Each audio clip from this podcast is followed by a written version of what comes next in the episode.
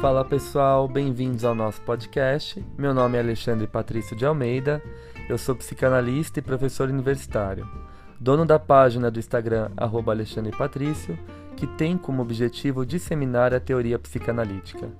Nesse podcast, eu irei articular a psicanálise com temas cotidianos de forma leve e descontraída. Para isso, receberei convidados das mais diversas formações a fim de trocarmos experiências e ideias sobre os mais variados assuntos.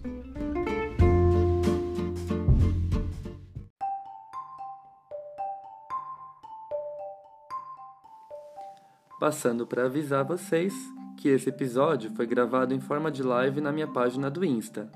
Com o intuito de fazer a psicanálise circular ainda mais, decidi compartilhar a gravação aqui no nosso podcast.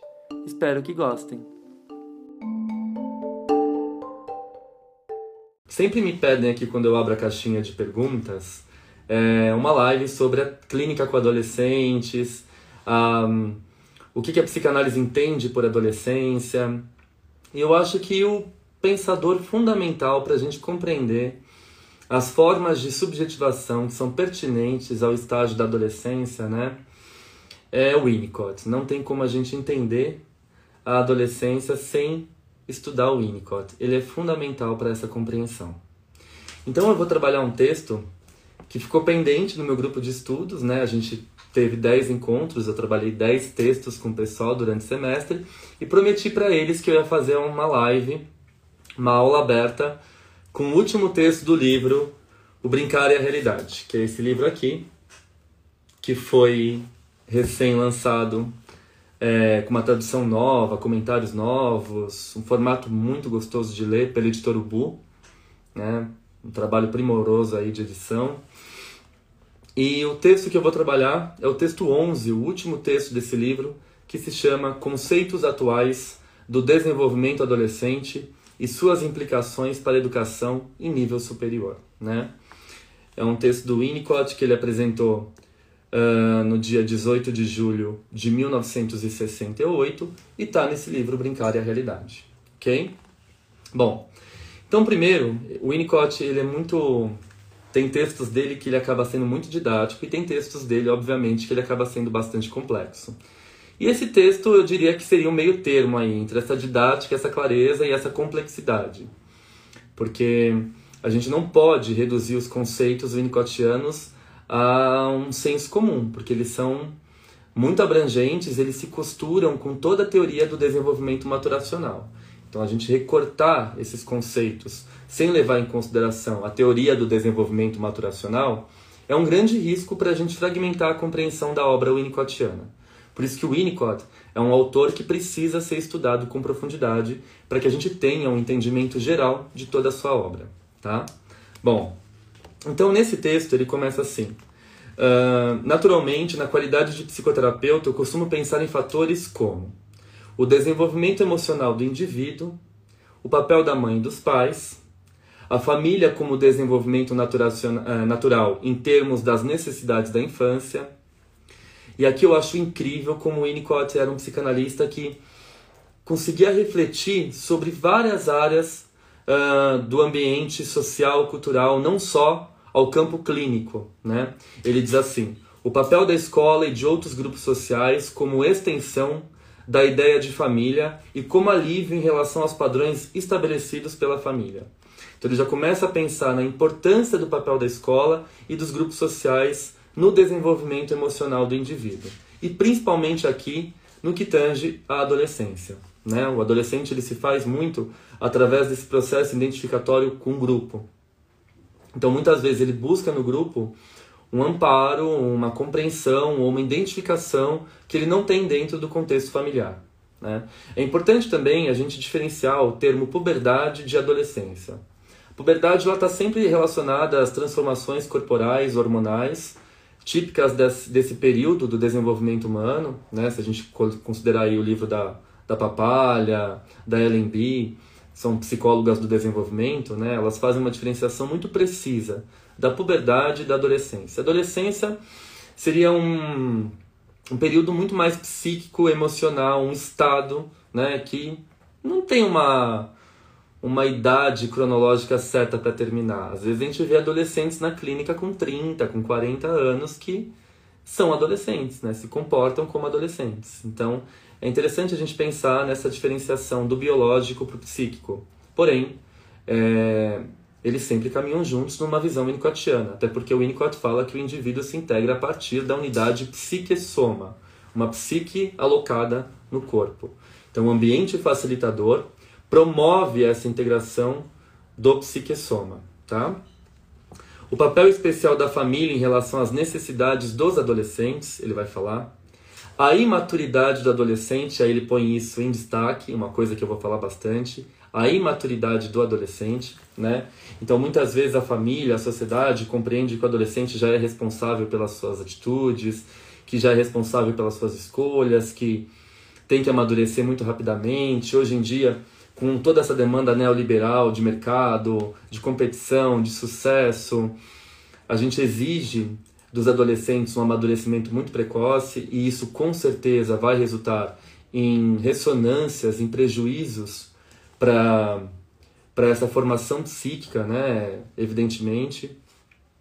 A conquista gradativa da maturidade na vida do adolescente, ele vai dizer, a conquista individual de uma identificação com grupos sociais e com a sociedade de forma geral, sem uma perda grande, de, é, sem uma perda grande demais da espontaneidade pessoal. E aqui nesse tópico eu gostaria de é, ampliar um pouco mais essa discussão, né? a conquista individual de uma identificação com grupos sociais e com a sociedade, sem perder uh, a espontaneidade pessoal. Então, muitas vezes, o adolescente ele abre mão de quem ele é de verdade para poder ser aceito pelos grupos, né? para poder ser aceito pela comunidade, pela sociedade.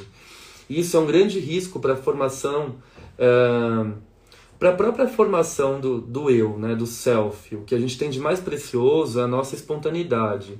Se a gente parar para analisar a obra winnicottiana, quando Winnicott apresenta o gesto espontâneo e a mãe que precisa esperar pelo gesto espontâneo do bebê, e uh, em doses homeopáticas apresentar ao mundo externo a realidade objetiva para esse bebê, tirando ele desse estado de ilusão de onipotência, quando ele está é, funcionando basicamente numa realidade subjetiva, né? É importante a gente pensar nessa espontaneidade como um, uma estrutura basilar, fundamental do psiquismo. Né? Então, se a gente abre mão da nossa espontaneidade, a gente vai pagar um preço por isso. E muitas vezes, num tratamento psicanalítico, a gente passa grande parte do tempo procurando a nossa espontaneidade, né? resgatando ela, porque ela foi perdida devido às imposições do grupo, da sociedade, da cultura. Então eu só vou ser aceito se eu me se eu me comportar, se eu agir, se eu falar, se eu me vestir de tal forma. E muitas vezes, aquele comportamento do adolescente, ele não é legítimo, ele não corresponde ao seu verdadeiro eu, né?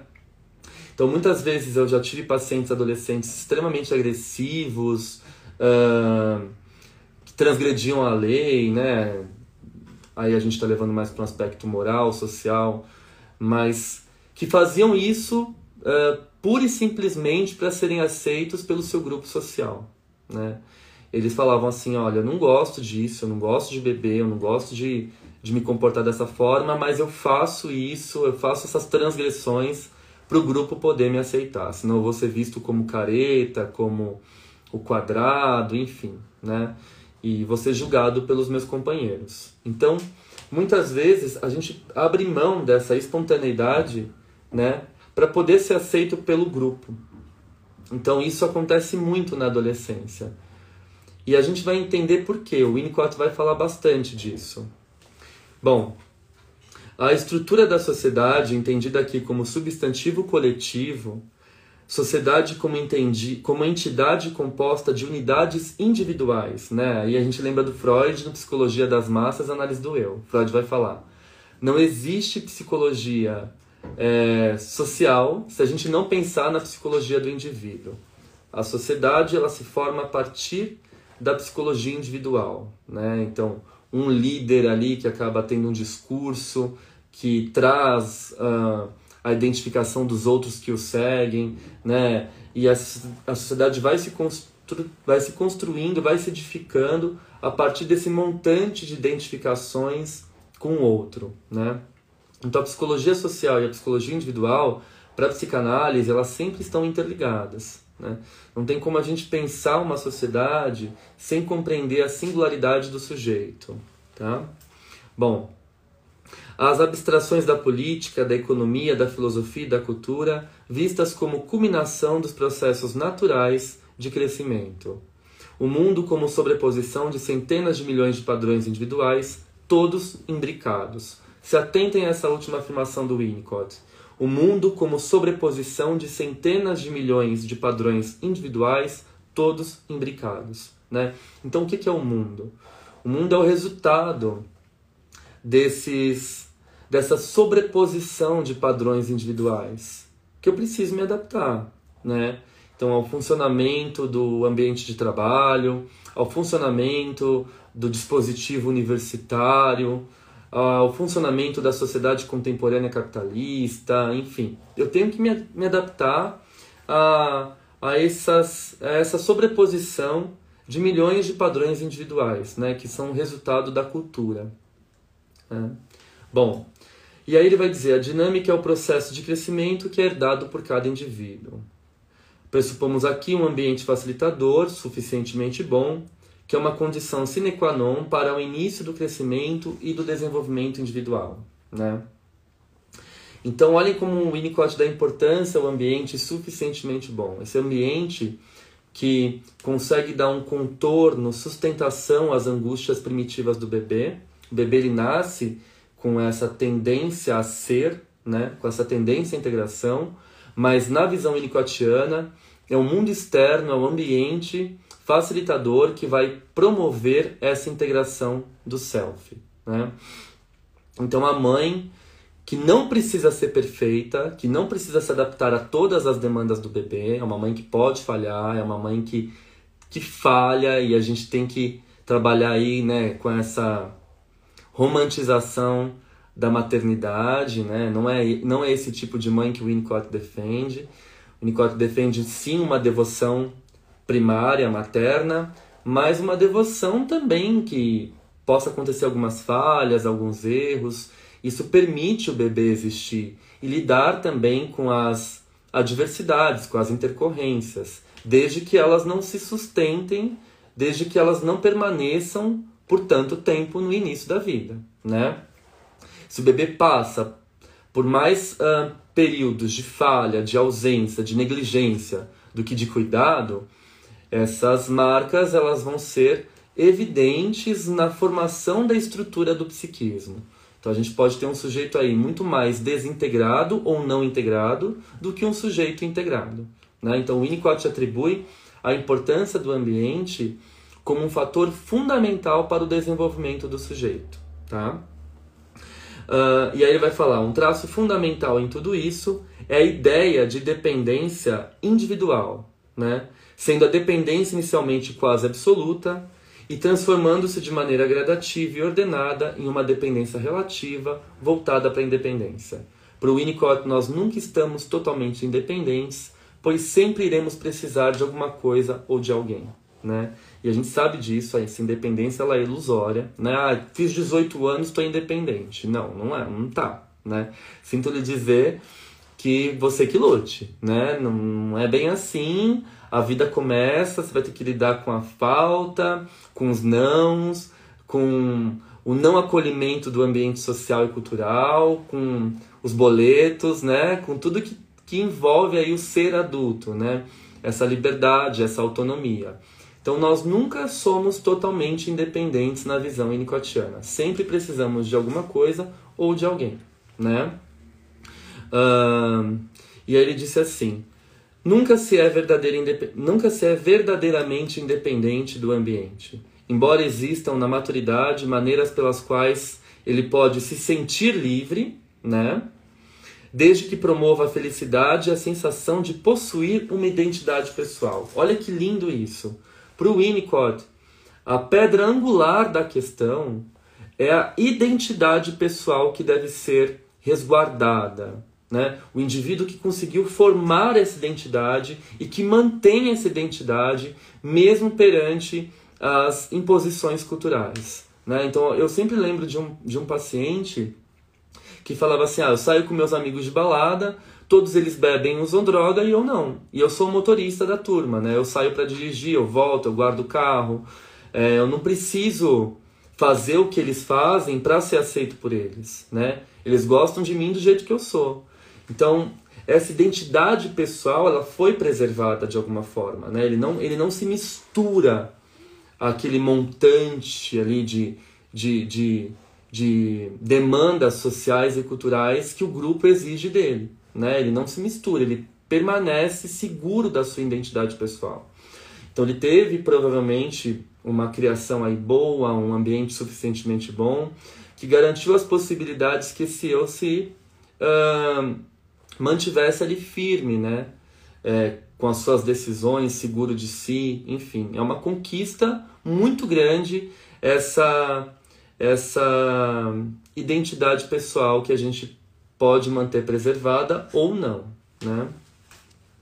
Por meio das identificações cruzadas, a linha nítida que divide o eu e o não eu fica borrada, né? Então essas identificações cruzadas que acontecem desde o começo na relação mãe-bebê, o bebê se identifica com o estado emocional da mãe e a mãe se identifica com o estado emocional do bebê. Por isso que uma mãe triste, apática, uma mãe que está passando por um sofrimento psíquico ali muito grande, ela provavelmente vai transmitir isso, mesmo que inconscientemente, para o seu bebê.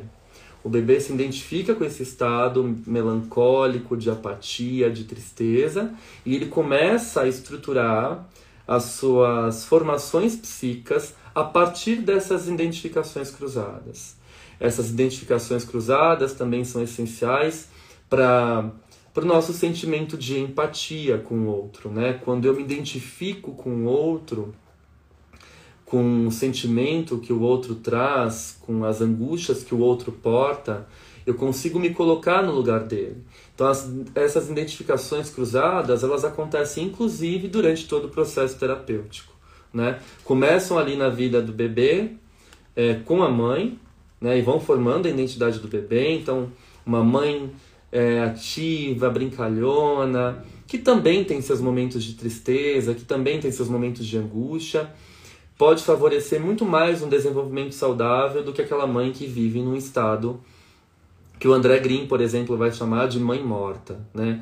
Aquela mãe tomada de tédio, de apatia, de melancolia, que não é capaz de despertar essa vitalidade no bebê, né? Não faz o Eros se movimentar, não faz a vida uh, se impulsionar. Né?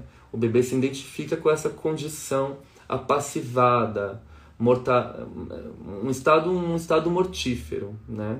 a gente costuma dizer. Bom, então é interessante a gente pensar tudo isso antes de entrar de vez na adolescência. Né? Uh, e aí ele vai dizer assim: a estrutura da sociedade é construída e mantida por seus membros psiqui psiquiatricamente saudáveis. Então, para ter uma sociedade equilibrada, minimamente equilibrada, a gente tem que ter indivíduos integrados. Eu falei isso numa, na minha live sobre política e psicanálise, né? a visão do Winnicott sobre a democracia. Só existe democracia se existe uma quantidade significativa de indivíduos integrados, que saibam lidar com o sentimento de ambivalência, que saibam ter maturidade e responsabilidade pelas suas atitudes, né? que se apropriaram dos seus impulsos agressivos, destrutivos e se responsabilizam por eles, né? e por aí vai. Bom, uh... e aí ele vai falar assim: uh... eu acho interessantíssima essa visão que o Winnicott traz. Existe um grau de sobreposição em qualquer descrição de doença psiquiátrica pois as pessoas não se encaixam perfeitamente em grupos de doenças. Então isso é interessante também na visão winnicottiana. O que o Winnicott compreende como saúde e o que ele compreende como doença. Doença seria somente esse estado de desintegração, né? Que joga o indivíduo ali para uma estrutura muito mais psicótica do que neurótica. Mas o sofrimento em si, a forma que a subjetividade se apresenta na clínica, não pode ser considerado uma doença, né? Se a gente pega, por exemplo, o DSM ou CID, que chama disorder, né? Disorder em inglês, né? Esse distúrbio, essa desordem. O que é desordem? A gente pega a nosografia psiquiátrica do CID-10 e do DSM, o indivíduo está em desordem. Em desordem frente a quê? Perante a quê? Né? A sociedade, que exige um indivíduo produtivo, alegre, que, que, que uh, compartilha os seus momentos de puro gozo. O gozar é um, é um, é um mandamento, né? Então, eu gozo acima de tudo e de todos. Eu tenho que estar sempre feliz, sempre bem eu tenho que produzir, eu tenho que mostrar uh, que eu sou bom, né? Não basta ser bom, eu tenho que mostrar isso, eu tenho que provar isso. Então, tenho que ser comunicativo, tenho que acordar positivo. Então, se eu estou em desordem, né? Se eu sigo na contramão desses imperativos culturais, eu tenho um adoecimento. E não é bem assim para psicanálise. A gente tem indivíduos que se encontram muito bem no estado de retraimento, que não a gente compreende a singularidade do sujeito ali, a gente volta para o gesto espontâneo. Como que ele tem de mais precioso, desde claro que isso desde o momento que isso não provoque evidentemente sofrimento no indivíduo, né? Mas ah, eu estou bem sozinho, fico bem no meu quarto, ouvindo minha música, isso me faz bem. Meus pais me cobram que eu saia com os meus amigos, eu não quero, né? Que eu vá no cinema com os meus amigos, eu não gosto. Eu gosto de ficar em casa com os meus livros, ouvindo minha música. Os meus pacientes trazem isso para mim. E aí vem meus pais e falam: ah, vai sair com os amigos, você fica o dia inteiro trancado no quarto. Mas é, é isso que eu gosto. É, eu gosto de ler, eu gosto de jogar, eu gosto. Esse é o meu eu, né? E desde que o indivíduo esteja bem, mantendo essa sua espontaneidade, ok, tá tudo certo. Né? O que está em desordem aí? O que, que seria um adoecimento? para a psiquiatria é quando você segue na contramão dos padrões socioculturais. É, então, ah, esse indivíduo está doente. Muitas vezes os pais chegam preocupados: meu filho não sai do quarto. Aí você vai conversar com o adolescente, ele está super bem, super na paz, no quarto dele, criando, escrevendo, pintando, jogando, enfim, fazendo coisas super saudáveis para ele próprio. E a gente percebeu isso durante a pandemia.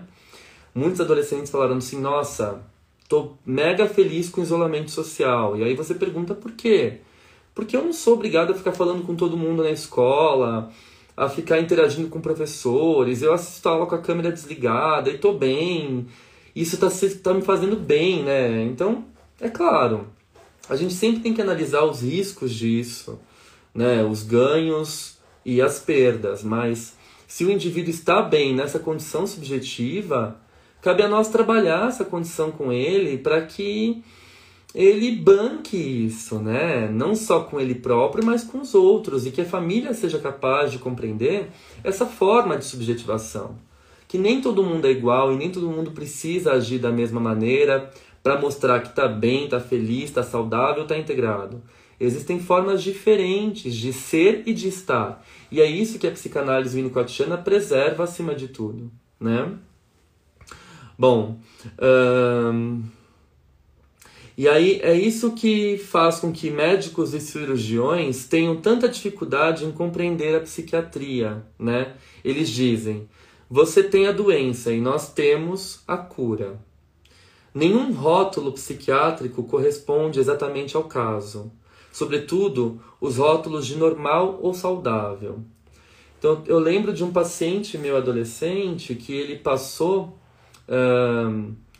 num psiquiatra e ele foi diagnosticado com um transtorno borderline. E ele chegava falando: Eu tenho borderline, eu tenho borderline, por isso eu sou isso, isso e aquilo, eu tenho borderline, eu tenho borderline. Todo o discurso dele girava em torno desse diagnóstico. Até que a gente foi trabalhando isso na clínica, né, com uma clínica muito mais empática, elástica, e aí eu estou usando um termo mais do Ferenc, né? A gente foi trabalhando isso na clínica e ele foi saindo desse estereótipo borderline. E aí até que chegou uma sessão que ele virou para mim e falou assim: "Ale, eu tenho mesmo borderline? Porque eu me sinto tão bem". Aí eu falei: "Bom, o que você acha? Você acha que você tem? Você acha que você não tem?" E o, e o que muda na sua vida se você tem, né? Ele falou assim: Eu acho que o que muda é a forma que eu estava me enxergando a partir desse enquadre. Né? E aí eu me limitava, me limitava a esse enquadre. Então é interessante a nossa forma de escutar o indivíduo. Né? É... Nesses dias eu estava rodando o feed do Instagram e eu vi assim uma postagem dizendo a psicanálise não serve para pacientes borderlines, né?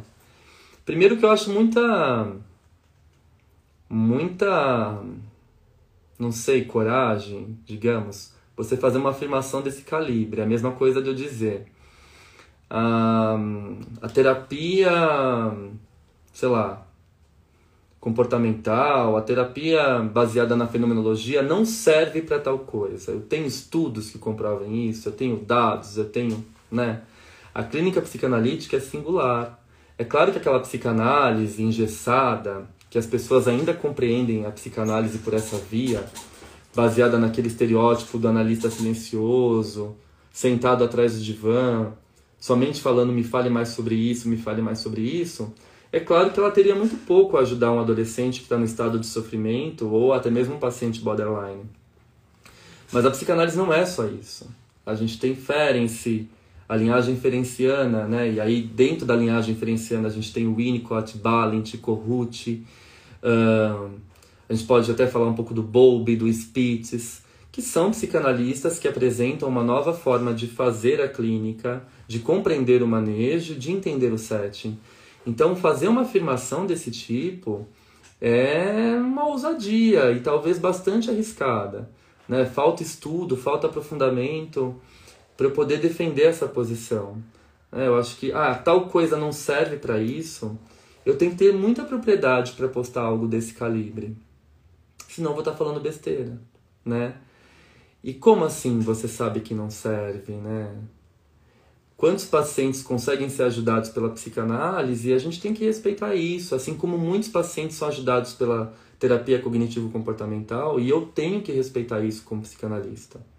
E não existe, a minha abordagem não é melhor do que a outra, que é pior, que, né? Eu acho que existem sim profissionais melhores e piores do que outros. E isso a gente precisa colocar no, no pacote e compreender. Mas falar que uma abordagem é melhor do que a outra, não sei até que ponto isso acaba sendo um desserviço à própria psicologia de forma geral, né? Se a gente está hoje com um discurso mais libertador, igualitário, humano, né, pregar essas afirmações totalitárias seguem na contramão de uma sociedade mais democrática, mais hum, plural, né? que saiba entender e compreender o espaço do outro e os limites também do seu próprio espaço. Eu acho que isso é fundamental da gente pensar, né? Bom, e aí ele coloca assim, continuando o texto do Winnicott, né? É, ele põe. Uh, ele vai falar da importância do, do papel dos pais, né? Ele coloca: Isso inclui os pais, mas estes devem, entretanto, permitir que eu utilize o termo maternal para descrever a atitude total em relação aos bebês e ao seu cuidado, né?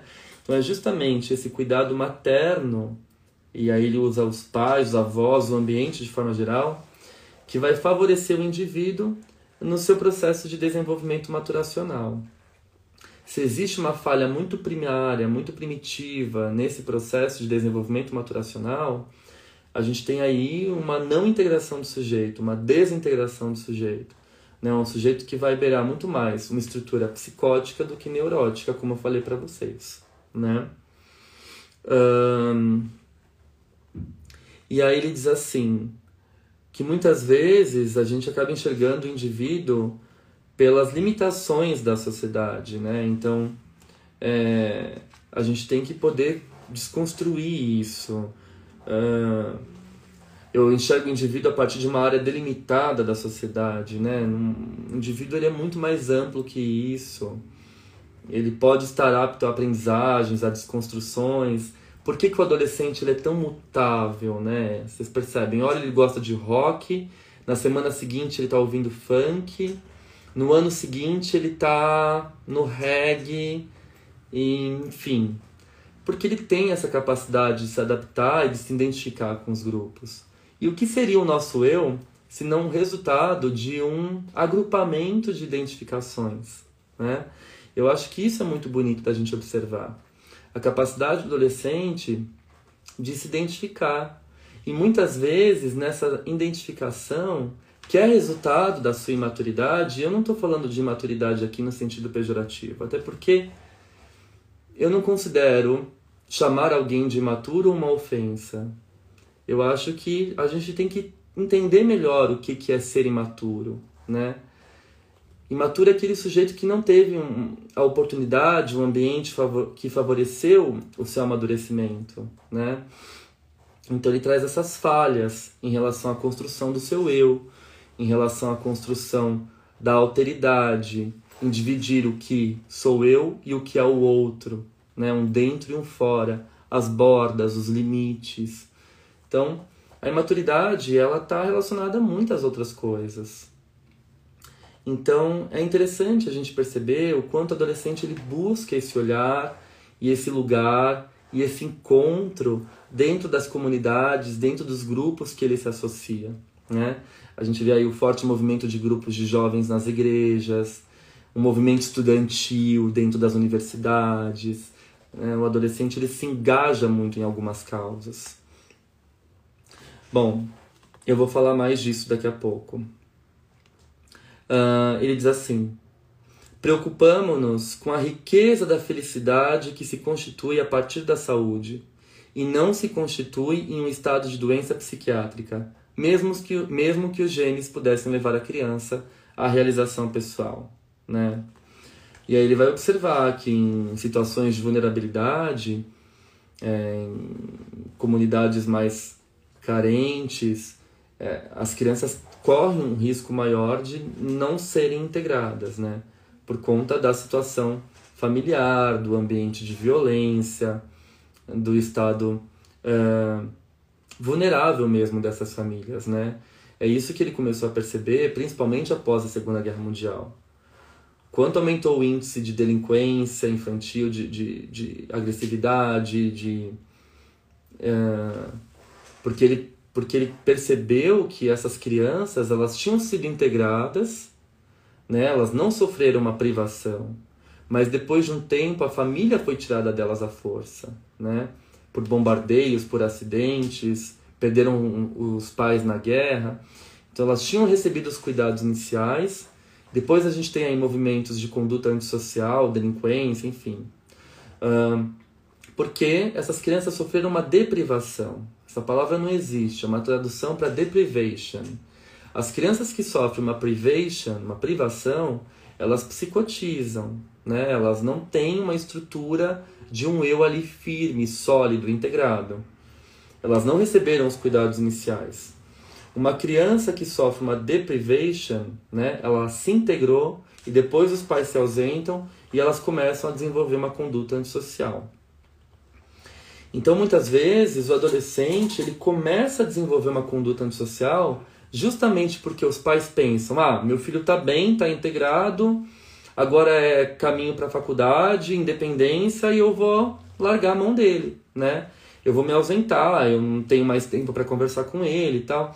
E muitas, uh, muitos pacientes adolescentes meus, durante uh, a pandemia, falavam para mim: eu estou super feliz porque eu estou em casa com meu pai e com a minha mãe né? Porque eu só ia para escola, meu pai e minha mãe trabalhavam fora. Então, o fato de estar em casa com o pai e com a mãe trouxe, é claro, não para todos, né? Também existem aqueles pacientes que queriam estar com os amigos na escola, tal, mas trouxe para alguns pacientes meus essa esse estado de felicidade, de conforto, de acolhimento que a família representa. E que muitas vezes, por achar que o adolescente já está maduro e é capaz de lidar com as adversidades, acaba abrindo mão dos cuidados, dispensando os cuidados necessários. Então, ah, não vou cuidar, não vou ficar próximo do meu filho, não vou conversar com ele, deitar com ele na cama, né? Eu lembro aqui das minhas próprias experiências adolescentes. Meus pais sempre estiveram muito próximos de mim. Meus pais, meus avós, então eu tinha minha família sempre para contar, né? até mesmo na adolescência. Foi aí, por sinal, que eles se aproximavam ainda mais de mim, para saber como é que estava sendo a escola, como é que estava sendo as minhas questões afetivas, e isso me dava um conforto que me garantia um contorno necessário para manter a minha espontaneidade. É, eu sempre uma das coisas que eu prezo na minha clínica e que às vezes os pacientes falam, ah, você é um analista diferente, você bebe vinho quando você está dando aula, você faz uma piada, mas isso sou eu, é o meu gesto espontâneo, né? O que adianta aqui eu fazer uma cena, um personagem, um falso self cindido patológico para bancar um lugar de neutralidade que é um desserviço para a clínica, porque a gente lida com humanos. E é claro, sim, que a gente tem que manter uma neutralidade perante muitos aspectos, mas talvez essa espontaneidade que foi preservada de mim, é, em mim, né, pelos meus pais, é, pela minha família, faz eu ser quem eu sou hoje, né? Me vestir da forma que eu me visto, sem me preocupar com julgamentos, falar da forma que eu falo. Eu acho que isso é o que a gente tem de mais precioso. E é essa questão que os nossos pacientes adolescentes, eles buscam resgatar na clínica. Eu quero ser o mesmo e eu quero ser aceito do jeito que eu sou. Meus pais não me aceitam, os meus amigos não me aceitam, na escola é difícil. Como ser eu mesmo? E o que seria ser eu mesmo? Né?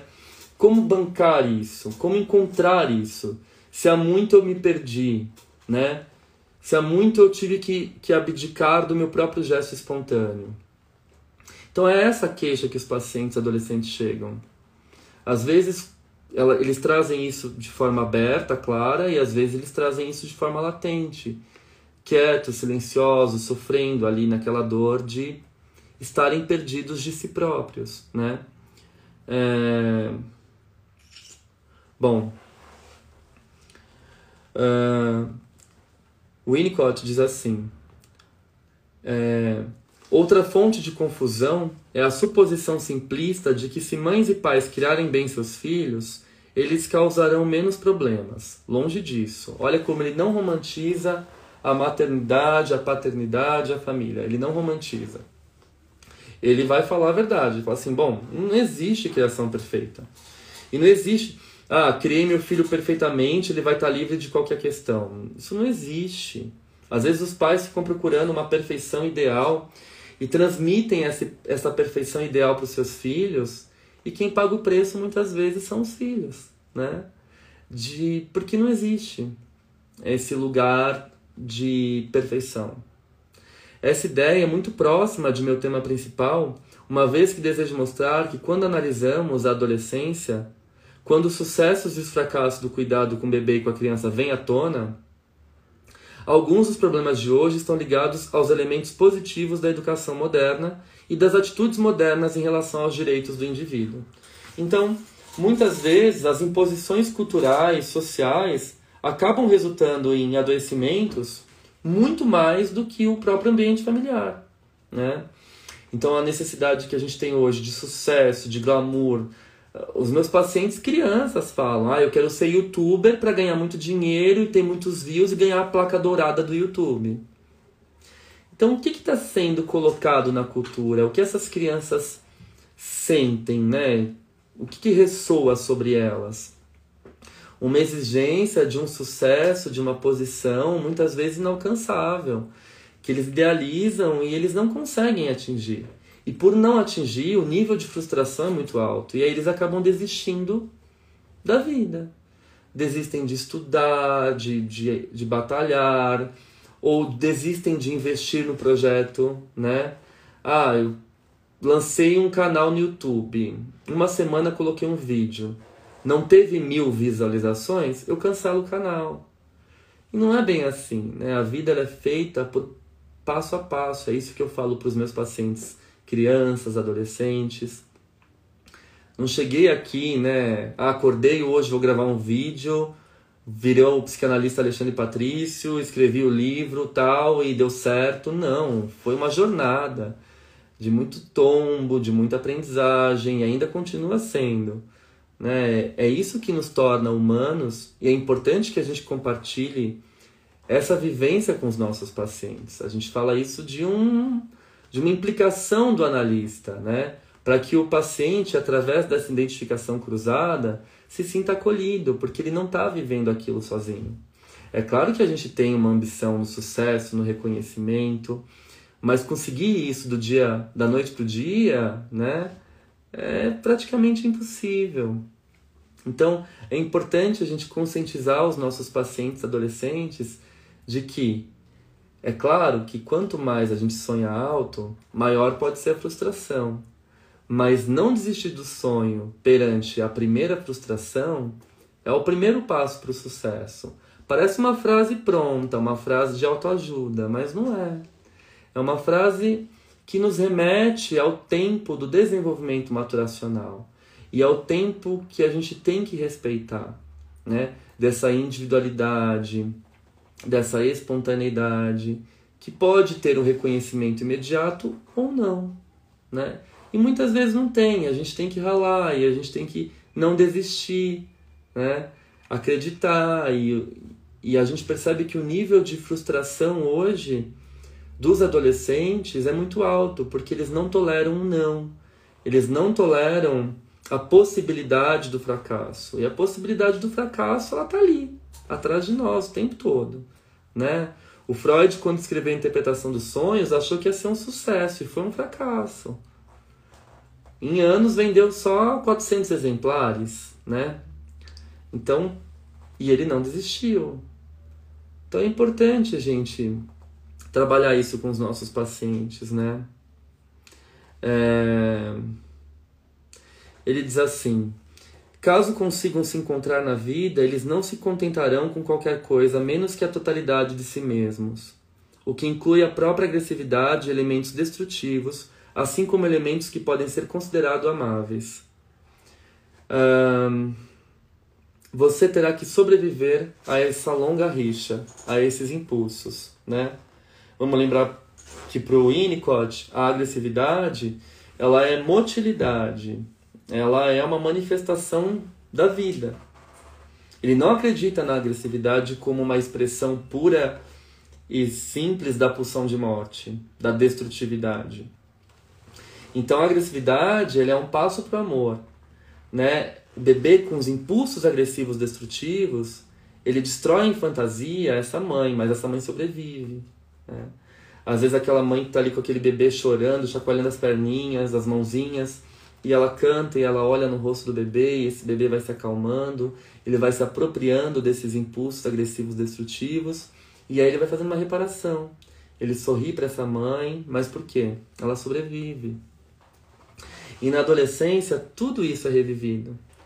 Os adolescentes são tomados dos impulsos agressivos destrutivos o tempo todo. Isso ressurge, né? Ali das cinzas se é que um dia deixou de existir, mas vem com força. Então chego da escola revoltado, bato a porta do quarto, não quero falar com a minha mãe, com meu pai, não quero falar com ninguém, né? Mas os pais estão ali, eles respeitam esse tempo, quando eles conseguem respeitar, quando eles não são intrusivos, porque a intrusão também gera um prejuízo para a formação do self. Então aquela mãe, aquele pai que quer saber o tempo todo o que aconteceu com o filho na escola, como que o filho tá, enfim, isso com certeza também vai ter um impacto aí sobre a produção psíquica do sujeito, né? Ele pode se proteger é, diante dessas intrusões e criar um falso self, cindido patológico, que aí dá uma outra live, né? Mas vai gerar também um estado de adoecimento e de sofrimento, porque o indivíduo ele nunca consegue acessar o núcleo do verdadeiro eu. Ele sempre responde a essa demanda de intrusão, mas é importante que os pais sobrevivam e o analista também sobreviva.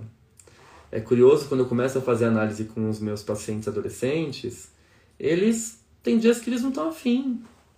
Eles falam, Ale, hoje eu não estou afim de falar, tá? Eu falo, tá. Super respeito o tempo deles. E aí na próxima sessão, eles ultrapassam o tempo. De 50 minutos vai para uma hora, uma hora e dez, porque eles querem falar. Então eles atacam e a gente sobrevive, e aí vem a reparação, vem o crescimento, né? vem a apropriação em primeira pessoa desses impulsos agressivos destrutivos, que fazem parte, inclusive, do impulso criativo, né? Até porque, para a gente pintar um, um quadro em branco, a gente tem que apertar e destruir alguns tubos de tinta, né? Então, toda criatividade envolve um movimento de agressividade, de destrutividade. E se a gente espera e tolera e suporta esses ataques, a gente colhe os frutos depois. Sejam é, esses frutos dentro do processo analítico ou dentro do desenvolvimento familiar. Pais que esperam, que toleram a agressividade desses, desses filhos, né? Para o Winnicott, eu odeio, eu destruo e eu amo, eu sou capaz de usar esse objeto. Se esse objeto sobrevive, aí eu consigo amar. Eu destruo, eu aniquilo, eu jogo os meus impulsos agressivos, mas se você sobrevive, eu te amo e eu reparo, né? Existe até uma fala dele, né? Ele vai dizer assim: uh, uma fala muito conhecida do Winnicott. Encontro você. Você sobrevive ao que lhe faço à medida que a reconheço como um não eu. Uso você. Você, no entanto, se lembra de mim. Estou sempre me esquecendo de você. Perco você. Estou triste. Né? É... Isso que é aqui que se dá a sobrevivência do objeto. O objeto que sobrevive a esses ataques, a esses impulsos agressivos destrutivos, ele permanece ali intacto.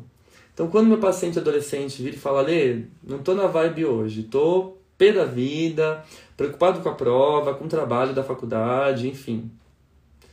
Não quero falar com você. Ok, a gente se vê então semana que vem. E aí, quando vem, vem com coisas muito mais ricas, né? Então, se a gente também fica perguntando, instigando, forçando, a gente está reeditando, né? A gente está revivendo com o paciente muitas vezes esse lugar intrusivo da família, que não respeita esse momento de individualidade, de silêncio. O silêncio que é necessário ao crescimento, né? Um... Se a família ainda estiver por perto para ser usada, ela será usada de maneira intensa, o Winnicott diz. Se a família já não estiver disponível para ser usada ou para ser dispensada, pequenas unidades sociais precisam ser estabelecidas para conter o processo de crescimento do adolescente. E aí a importância das instituições, da escola, dos grupos, da própria igreja, das ONGs, enfim, que acolhem esses adolescentes e dão lugar a eles, né? A gente vê aí ONGs que fazem trabalhos belíssimos de acolhimento, que transformam a vida do adolescente por essa via. Sobrevive, né? Tem uma colega que trabalha numa ONG que faz esse trabalho de acolhimento de adolescentes, ela é psicanalista, e ela fala, Lê, tem dia que eles saem, eles não dão satisfação, e daqui a pouco eles aparecem, aparecem super criativos e, e percebem que a gente respeita a individualidade deles, o tempo deles, né? E nisso eles vão crescendo, se apropriando e se responsabilizando pelas suas atitudes, sem que uma moral externa seja introjetada, né? E acaba gerando aí muitas vezes uma falsa moralidade, né? Uma moralidade muitas vezes um superego cruel que vai causar um adoecimento, né? ou esse excesso de intrusão que vai gerar um falso self sentido patológico, como eu falei para vocês. Né? Uh, mesmo quando ocorre o crescimento, ocorre é, sem grandes crises no período da puberdade, é preciso lidar com graves problemas do manejo, já que crescer, olha que lindo isso, gente. Já que crescer significa assumir o lugar dos pais. Isso realmente acontece. Na fantasia inconsciente, crescer é um ato inerentemente agressivo. E a criança agora não tem mais o tamanho de uma criança. É um adolescente. Né? Uh, então, o que, que envolve assumir o lugar desses pais? Né? Seria derrubar esses pais em fantasia, Muitas vezes o adolescente trava porque fala: Nossa, meu pai é tão bem sucedido, será que eu vou ser tão bem sucedido quanto ele? Então não vou fazer essa faculdade, vou fazer outra coisa, porque eu não quero competir com o pai, enfim. Olha quantas identificações, quantas fantasias, quantos pensamentos fazem parte do mundo psíquico do adolescente e isso muito provavelmente gera sofrimento, né? E a gente tem que compreender. Poxa, meu pai fez faculdade e se formou com 21 anos. Eu tenho 20 anos e não sei o que eu quero fazer, né? O que eu faço, né, para não decepcionar o meu pai? E não, você não precisa fazer a mesma coisa que seu pai fez, ter sucesso na área que o seu pai teve. Você pode ser você mesmo, né? Você pode escolher a profissão que você quiser e ser bem-sucedido a partir dessa escolha. E o que seria ser bem-sucedido? Ganhar dinheiro, viajar? Isso é o que a sociedade cobra. Ser bem-sucedido, para mim, é ser feliz. É ser feliz e responsável pela sua escolha, estar bem consigo próprio vou trabalhar nisso que eu escolhi e eu trabalho feliz, né? Eu trabalho sem essa pressão de, de ter que demonstrar um resultado, de ter que dar uma satisfação para alguém, provar alguma coisa. Eu preservo a minha liberdade, a minha espontaneidade a partir da minha escolha. Eu acho que isso é ser bem sucedido. Não é provar números, viagens, status, é você ser feliz na realização do seu campo, né? Bancar a sua escolha e compreender ela de forma geral a partir é, desse exercício, né? Eu acho que a clínica ela mostra isso. Os pais podem ajudar apenas um pouco, né? O melhor que podem fazer é sobreviver, mantendo-se intactos sem mudar sua essência e sem, sem abrir mão de princípios importantes. O que não quer dizer também que eles não possam crescer. Olha que lindo o que ele vai dizer sobre os pais, né?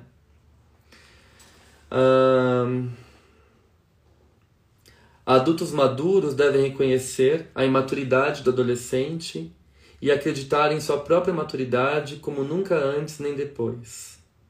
Entenda-se que é difícil afirmar isso sem ser incompreendido, pois falar de maturidade poderia parecer que se baixou o nível da discussão. Porém, não é esse o nosso objetivo, ele vai dizer. Né? Com maior frequência, quem se encontra uh, nessa, nessa posição né, de, de vulnerabilidade é o adolescente, que de repente se depara com a responsabilidade de votar ou de concorrer numa vaga da universidade. Então, sem ter estruturas ainda suficientes para poder bancar suas escolhas, ele é obrigado a ser inserido no mundo adulto. E aí a gente força um amadurecimento que o indivíduo ainda não está preparado para sustentar. Né? Então, muitas vezes você vê os pais aflitos porque o filho com 17 anos não sabe o que quer fazer, mas isso é um desejo dos pais. E ele está bem ele tá pensando em, sei lá, em ser artista, tá escrevendo poemas e tá feliz assim. Fala, olha, a faculdade para mim não é agora, né? Eu quero amadurecer, eu quero conhecer lugares, pessoas e depois ter uma escolha melhor do que eu quero fazer, né? Então não é porque você entrou na faculdade com 17 anos, 16 anos e deu certo e hoje está bem sucedido, que o seu filho adolescente é obrigado a seguir o mesmo caminho, né? Ou ser uma cópia do que você foi. Então, o que a gente tem de mais precioso, se eu fosse dar uma dica para os pais dos adolescentes, seria a sobrevivência. Sobreviver a esses ataques, a esses impulsos agressivos destrutivos que às vezes, claro, é, atravessam aí a nossa paciência, testam a nossa paciência, né? Será que eu aguento isso? Será que meu filho está me testando? E tá, às vezes de fato tá, inconscientemente. É... O que estou afirmando é que o adolescente é imaturo. A imaturidade é um elemento essencial na saúde da adolescência. Há apenas uma cura para a imaturidade: a passagem do tempo e o crescimento na maturidade trazido pelo tempo. É isso. né? É você ser capaz de esperar o seu tempo e tolerar, né? É, no seu filho é, essa passagem. Que ele não é obrigado a ser igual ao filho do vizinho, a ser igual o fulano que está fazendo sucesso, que já está no terceiro ano de faculdade, a se vestir igual, a se comportar igual. Talvez quanto mais você deseja isso do seu filho adolescente, mais ele transgride. Porque ele está testando a sua sobrevivência. Ele está testando é, o fato de você ser capaz de amá-lo, né? É, mesmo com todas as diferenças dele. Então é, é isso que a gente tem de mais precioso, né? A tolerância. A sociedade precisa ser abalada pelas aspirações daqueles que não são responsáveis, né? Se os adultos abdicarem da responsabilidade, o adolescente se torna adulto por meio de um processo prematuro e falso. Um conselho para a sociedade poderia ser: pelo bem dos adolescentes e de sua maturidade, não permita que eles deem um passo à frente e alcancem uma falsa maturidade, atribuindo-lhes uma responsabilidade que ainda não é deles, mesmo que lutem por ela. Né? Uh, a ideia de que o adolescente faz de uma sociedade ideal é empolgante e estimulante, mas a questão central da adolescência é a sua imaturidade e a falta de responsabilidade. Esse é o seu elemento mais sagrado e dura apenas alguns anos, pois se trata de uma característica que é perdida pelo indivíduo à medida que a maturidade de verdade é alcançada. A maturidade real, não aquela imposta. Né? Então o indivíduo ele vai se encontrando, ele vai se havendo consigo próprio. Sempre me esforço para me lembrar de que o estado da adolescência é eternamente, é eternamente carregado pela sociedade. Não a adolescência de meninos e meninas, que infelizmente se tornam adultos em alguns anos identificando-se rápido demais com algum tipo de perfil no qual novos bebês, crianças, adolescentes podem ser livres para ter vislumbres, sonhos e novos planos para o mundo. O triunfo é parte da conquista da maturidade por meio do processo de crescimento, e isso demanda tempo. Triunfo não tem relação com a falsa maturidade baseada na imitação simplista de um adulto. Então é isso que a gente quer mostrar. Né? Eu acho que pensar sobre adolescência, clínica com adolescentes, é você respeitar a imaturidade desse sujeito e promover condições para que ele próprio amadureça em primeira pessoa e não através de uma imposição externa, né? É...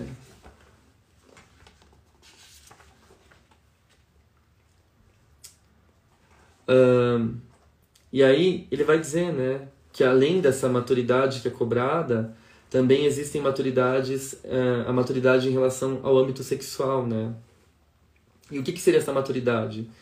O adolescente hoje em dia ele não sabe o que ele é, o que ele gosta. Isso é muito comum. Isso também tem que ser respeitado, né? Não sei se eu gosto de menina, de menino, se eu quero ser menina, menino. É uma questão que atravessa a adolescência, e o que seria a maturidade sexual? É, o Winnicott diz para nós: a maturidade sexual deve incluir todas as fantasias sexuais inconscientes e o indivíduo deve, por fim, ser capaz de aceitar tudo o que surge em sua mente com a escolha de objeto. A constância de objeto, a satisfação sexual e o, entrelaça o entrelaçamento sexual. Né? Além disso, há um sentimento de culpa que é adequado nos termos da fantasia inconsciente. Culpa por quê? Culpa porque a gente vive dentro de valores morais, religiosos, né? Que o indivíduo, quando ele traz aquilo que ele sente como sendo legítimo dele, pode ser considerado errado. Então, um menino que gosta de meninos, para a sociedade é errado, e ele traz a culpa. E essa culpa é um impedimento. Ela gera um, um sofrimento que impede o sujeito de amadurecer legitimamente, né? A menina que que, que gosta de meninas, mas para aquela religião isso é errado, é pecado, ela vai para o inferno. E ela não pode falar isso para os pais, ela sofre porque nesse sentido os pais se afastam dela, né? Porque ela não conta com o apoio dos pais. O adolescente ainda não conhece a satisfação que pode ser alcançada por meio da participação de um projeto que deve incluir em si a qualidade da confiabilidade. Então, quando existe confiabilidade, a coisa acontece, ela anda, né? O indivíduo se apropria. Para adolescente, não é possível saber quanto o trabalho alivia a sensação pessoal de culpa, que pertence aos impulsos agressivos inconscientes intimamente ligados à relação de objeto e ao amor ajudando assim a aliviar o medo interno e o impulso suicida ou a propensão a acidentes. Somente a confiabilidade do ambiente auxilia o adolescente nesse processo. Vocês percebem que é algo muito ambivalente. Ele briga com a mãe, xinga o pai, daqui a pouco ele chega da escola correndo e deita no colo do, da, do pai e da mãe, buscando ajuda, buscando conforto, né? buscando acolhimento. E a mesma coisa acontece no processo de análise. Não quero ver meu analista hoje, não quero falar com você, mas semana que vem a gente se encontra e a gente conversa e eu tô aqui e eu sobrevivi. Né? Você pode contar comigo. Então, é, eu acho que essa confiabilidade é a palavra-chave para a gente pensar o desenvolvimento no sentido mais amplo. Tanto o desenvolvimento psíquico, uh, o desenvolvimento cultural, social, o desenvolvimento da sexualidade. Né?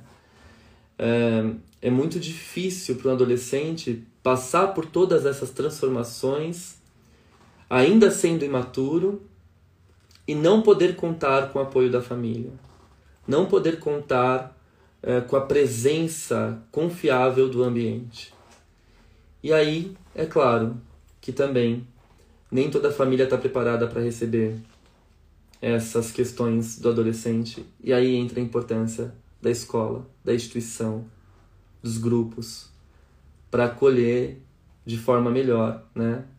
É, de forma eficaz esse sofrimento e essa angústia gerada por essa maturidade e que impede o indivíduo de amadurecer legitimamente. Um amadurecimento ele só acontece quando existe confiança no ambiente. Quando o ambiente sobrevive a todas essas dúvidas, a todas essas questões, a todos esses impulsos, a essa agressividade. E aí sim, o indivíduo consegue amar e usar esse objeto, esse ambiente que sobreviveu. A clínica com adolescentes é um desafio. É um desafio de sobrevivência mas é um aprendizado. Porque quando ao mesmo tempo que a gente tenta resgatar a espontaneidade deles e descobrir o que de fato sustenta o seu desejo e as suas vontades, a gente também revisita as nossas passagens, uh, os nossos conflitos internos, os nossos períodos de angústia. E aí a importância da identificação cruzada a capacidade de sentir com, como diria o Ferenc. Né? Uh, embora o crescimento esteja acontecendo, a responsabilidade deve ser assumida pelas figuras paternas. Quando elas fogem ao seu papel, os adolescentes precisam assumir uma falsa maturidade, perdendo assim a sua maior vantagem, a liberdade de ter ideias e de agir impulsivamente. Quando eu converso com meus pacientes adolescentes, eu viajo nas ideias deles eles têm tantos sonhos, tantas ambições, tantas fantasias e tantas criações. São livres, mas eles precisam de um espaço para exercer essa liberdade. E também, aos poucos, serem capazes de sustentarem as responsabilidades advindas dessa liberdade. Né? É... Eu acho que era isso. Quem quer saber mais sobre adolescência, psicanálise, sexualidade, essa questão que eu passei brevemente na linhagem winnicottiana e na adolescência, né? Fica o convite aí para meus cursos de férias. Eu vou abrir agora para os comentários. Talvez eu possa responder uma ou duas questões.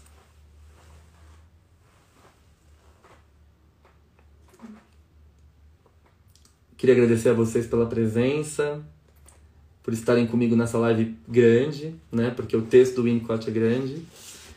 e é um texto maravilhoso de 68. De novo, vou repetir o nome do texto: Conceitos atuais do desenvolvimento adolescente e suas implicações para a educação em nível superior. Né? Aqui, ó. Que está no livro Brincar é a Realidade. Recomendo também esse livro do José Alteral, que é maravilhoso, Atendimento Psicanalítico de Adolescentes.